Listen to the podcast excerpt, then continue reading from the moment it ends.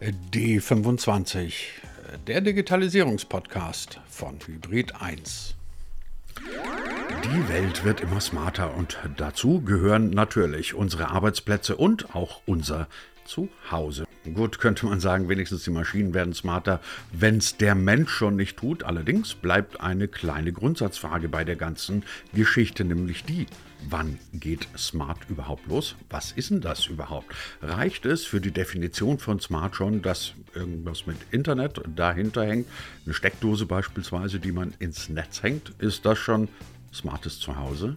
Und überhaupt, wie weit sind wir denn auf unserem Weg in diese schöne neue smarte Welt. Darüber sprechen wir heute mit jemandem, der sich, naja, nicht die Frage, aber die Entwicklung dieser ganzen Geschichte mit äh, zum Beruf gemacht hat, nämlich mit Bernd Behler.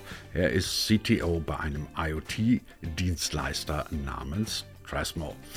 Ja, und damit herzlich willkommen zu einer neuen smarten Folge von D25, dem Digitalisierungspodcast von Hybrid 1. Gibt's wie immer überall da, wo ihr gerne Podcasts hört. Ich bin Christian Jakobetz und wünsche wie immer spannende 20 Minuten.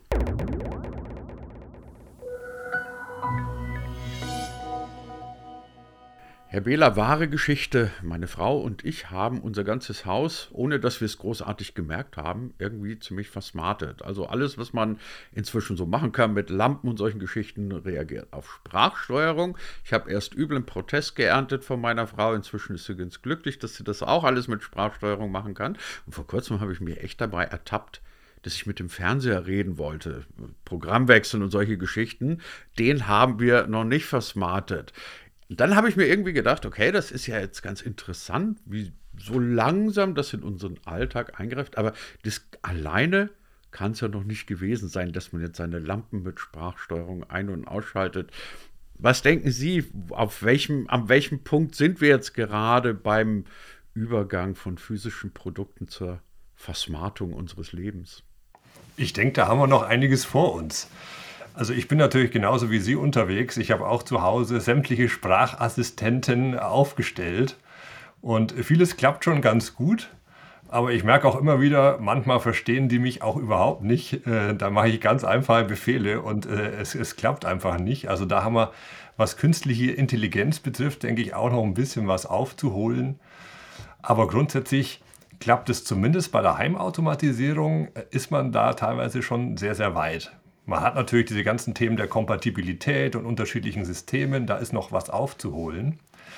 Ähm, generell funktioniert es aber im Großen und Ganzen schon ganz gut, vor allem wenn man sich auch die Zeit nimmt, das alles bei sich zu Hause inst zu installieren und zu konfigurieren. Da haben Sie wahrscheinlich auch ein bisschen Zeit gebraucht, bis alles so läuft, wie, wie es Stand heute funktioniert bei Ihnen. Ne? Ja, in der Tat, es sind auch mehrere Apps im Einsatz. Also ich habe ja nicht nur eine, sondern so drei oder vier. Das, das ist ein bisschen anstrengend. Und äh, ich bin ja jetzt seit äh, über zehn Jahren, helfe ich ja äh, physische Unternehmen, physische Produkte äh, smart zu machen. Und merke dann natürlich auch, wie viel wir da eigentlich noch aufzuholen haben. Gerade Unternehmen, die sagen, sie haben sich die letzten Jahre eigentlich fast ausschließlich darauf konzentriert, auf das gut laufende physische Produktgeschäft, die jetzt gerade an dieser Stelle stehen und sagen, ähm, smarte Produkte, muss ich denn da eigentlich äh, was machen? Und äh, was ist denn eigentlich ein smartes Produkt? Was kann das denn eigentlich mehr? Oder warum sollte ich das denn überhaupt tun? Meine Geräte verkaufen sich doch super. Ich glaube, man, man sollte sich da mal äh, ein Beispiel nehmen, an, äh, an, dem ich das vielleicht erklären kann. Vielleicht am Beispiel Heizung, weil Heizung äh, bleibt, bleibt bei Ihnen ja auch, äh, ich weiß nicht, ob Sie Ihre Heizung schon smart gemacht haben oder haben Sie noch eine nicht smarte Heizung? Äh, so, so ein Mittelding würde ich sagen. Also wir haben, wir haben eine Heizung, die ähm, mit Erdwärme läuft, ähm, worauf ich sehr stolz bin, also keine fossilen Brennstoffe.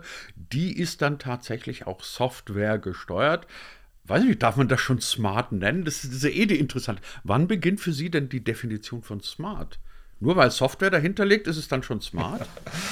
Also da, da gibt es unterschiedliche Definitionen. Ähm, häufig wird es auch schon smart genannt, sobald es auch nur eine Internetverbindung hat. Ja, also äh, das würde, glaube ich, laut Definition schon reichen. Ähm, und ja, also es beginnt meistens damit, dass man so ein Produkt erstmal internetfähig macht. Und äh, was habe ich denn dann überhaupt für Vorteile davon jetzt als Kunde? Ähm, bei der Heizung zum Beispiel ist es so, Sie können Ihr Gerät überwachen. Also Sie haben wahrscheinlich eine App, da können Sie draufschauen und sehen, wie geht es denn eigentlich der Heizung? Hat die gerade einen Fehler oder funktioniert die gut?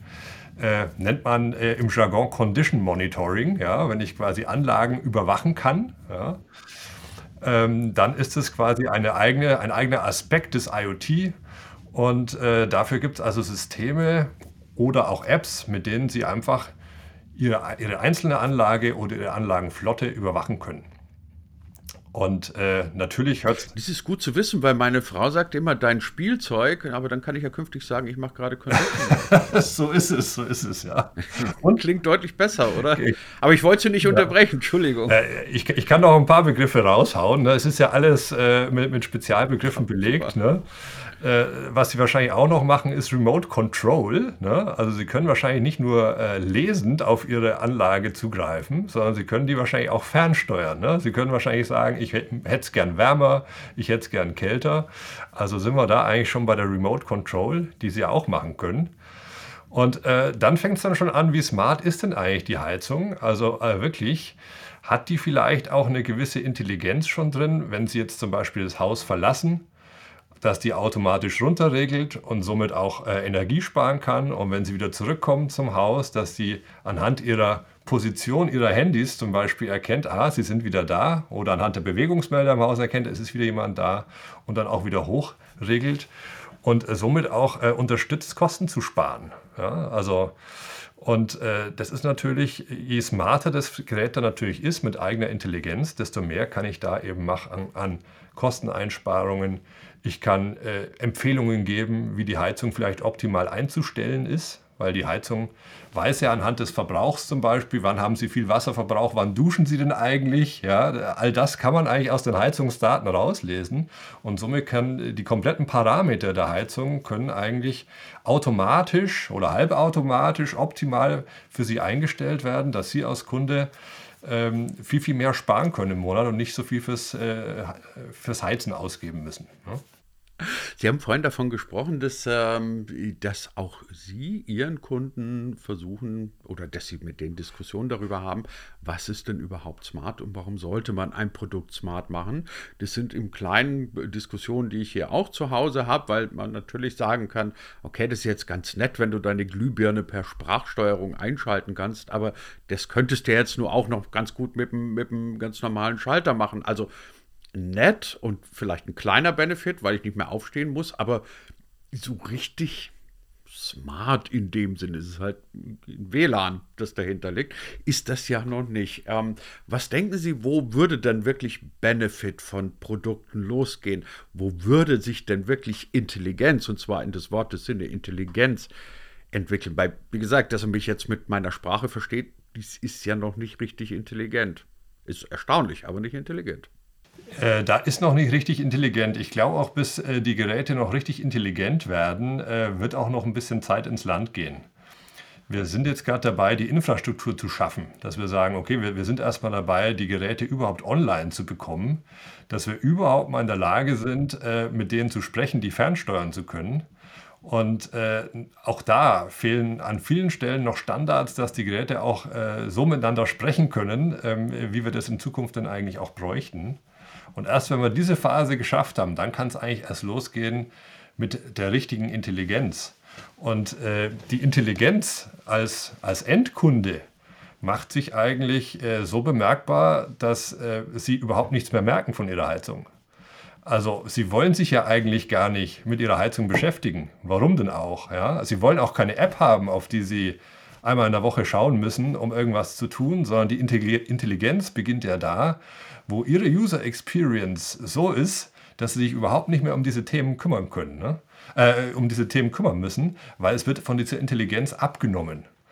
Und äh, letztendlich äh, haben wir dann die Geräte smart gemacht, wenn sie äh, sie überhaupt nicht mehr bemerken oder sie gar nicht mehr wissen, äh, dass die Geräte existieren, sondern nur noch davon profitieren können schwer zu sagen. Ich denke, die nächsten fünf bis zehn Jahre werden wir noch sehr, sehr stark damit beschäftigt zu sein, äh, beschäftigt sein, alles online zu bekommen und äh, an Standards zu arbeiten, damit alles miteinander sprechen kann.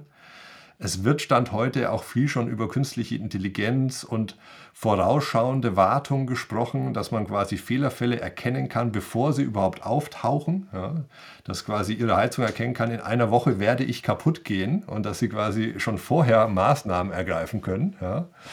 Äh, da gibt es natürlich Modelle, äh, sowas zu tun und es hilft natürlich auch extrem, gerade im gewerblichen Umfeld, äh, Ausfallzeiten zu vermeiden. Ähm, das ist aber noch, äh, sage ich mal, im Kommen und wird noch mindestens ein paar Jahre dauern, bis wir da die ersten Anwendungsfälle sehen, bei denen man wirklich von Intelligenz sprechen kann. Ja. Also verstehe ich Sie richtig, dass man quasi Stand heute unterscheiden muss, ein Gerät, das wir jetzt einfach online bekommen haben, zum Beispiel eine in Anführungszeichen smarte Steckdose, die dürfte man ja dann gar nicht als smart bezeichnen. Es ist einfach nur eine Steckdose, die jetzt online ist. Und einem, einem smarten Gerät, ähm, das dann auch wirklich intelligente Dinge tut. Wäre das die Definition, auf die man sich einigen könnte? Äh, darauf könnte man sich einigen, ja. Ähm, es, es geht äh, natürlich ja auch aus aus Kundensicht, äh, und ich hatte ja vorhin auch gesagt, ähm, was ist eigentlich Ihr Bedürfnis, wenn es am Beispiel Heizung auch wieder, ne? am, am, Ende des Tages wollen Sie ja eigentlich gar keine Heizung haben. Also wer will denn eigentlich eine Heizung? Sie sind ja kein Heizungsliebhaber und sagen, ich recherchiere jetzt nach einer Heizung und freue mich an einem bestimmten Heizungsmodell in meinem Keller. Sondern äh, am Ende des Tages äh, ist es ja ein Mittel zum Zweck. Ne? Also Sie sagen ja eigentlich, ich hätte es gern schön warm bei mir zu Hause. Und ansonsten, und ich hätte ein schönes Raumklima, hätte ich gerne, aber ansonsten will ich mich eigentlich mit gar nichts beschäftigen. Und das ist äh, auch das Thema, äh, bei, da, geht es eben bei den Geschäftsmodellen, bei vielen Unternehmen dorthin. Gerade wenn ich heute physische Produkte verkaufe, dann sind diese Produkte oft nur ein Mittel zum Zweck. Es ist eine Indirektion, wenn man so sagen will. Der Kunde will es warm und ich verkaufe ihm eine Heizung. Ich will ihm aber eigentlich die Wärme verkaufen oder ein, ein gutes Raumklima verkaufen.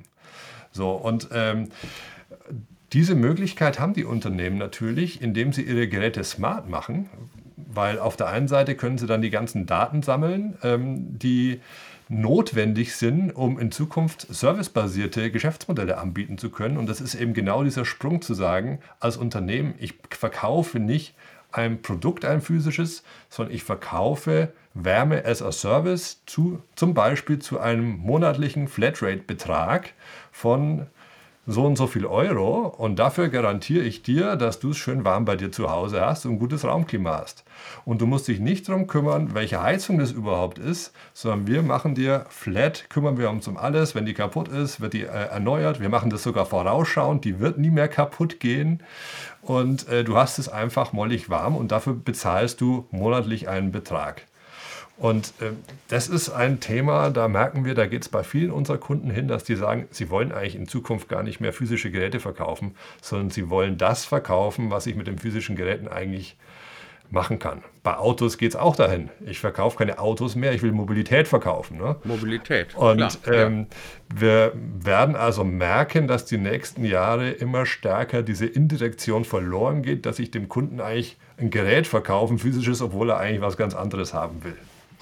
Das finde ich extrem spannend, weil es ja tatsächlich einen totalen Paradigmenwechsel in, in vielen Geschäftsmodellen, also sage ich jetzt mal auch in einem ganz klassischen Handwerksbetrieb nach sich ziehen würde.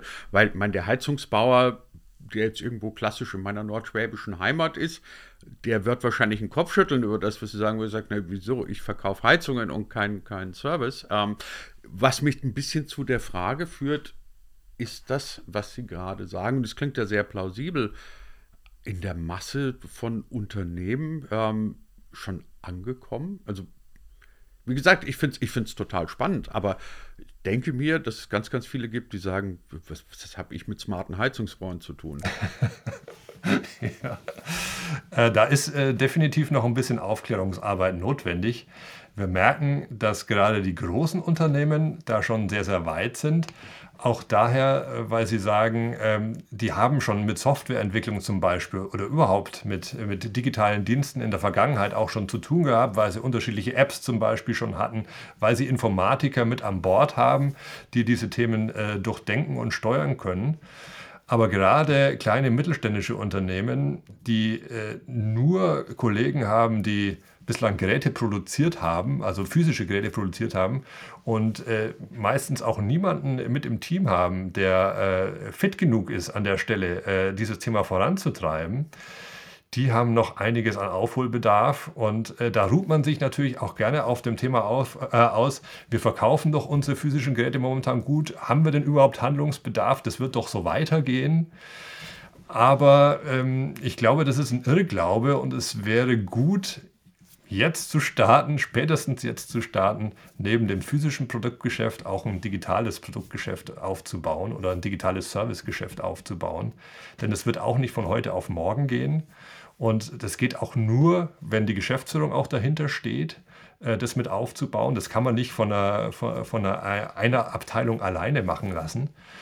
Denn am Ende des Tages ist es äh, ein kompletter Wandel aller Unternehmensprozesse gestützt auf diesen digitalen Daten, die plötzlich ins Unternehmen reinfließen. Einmal von den Geräten, die Daten, die Telemetriedaten, wie wir sagen, und natürlich auch von den Kunden die Daten, weil die nutzen ja die Apps und von denen bekomme ich auch immer neue Anforderungen oder Wünsche, was will ich denn machen in Zukunft oder ich, ich merke, wie interagiert er mit meinem Gerät.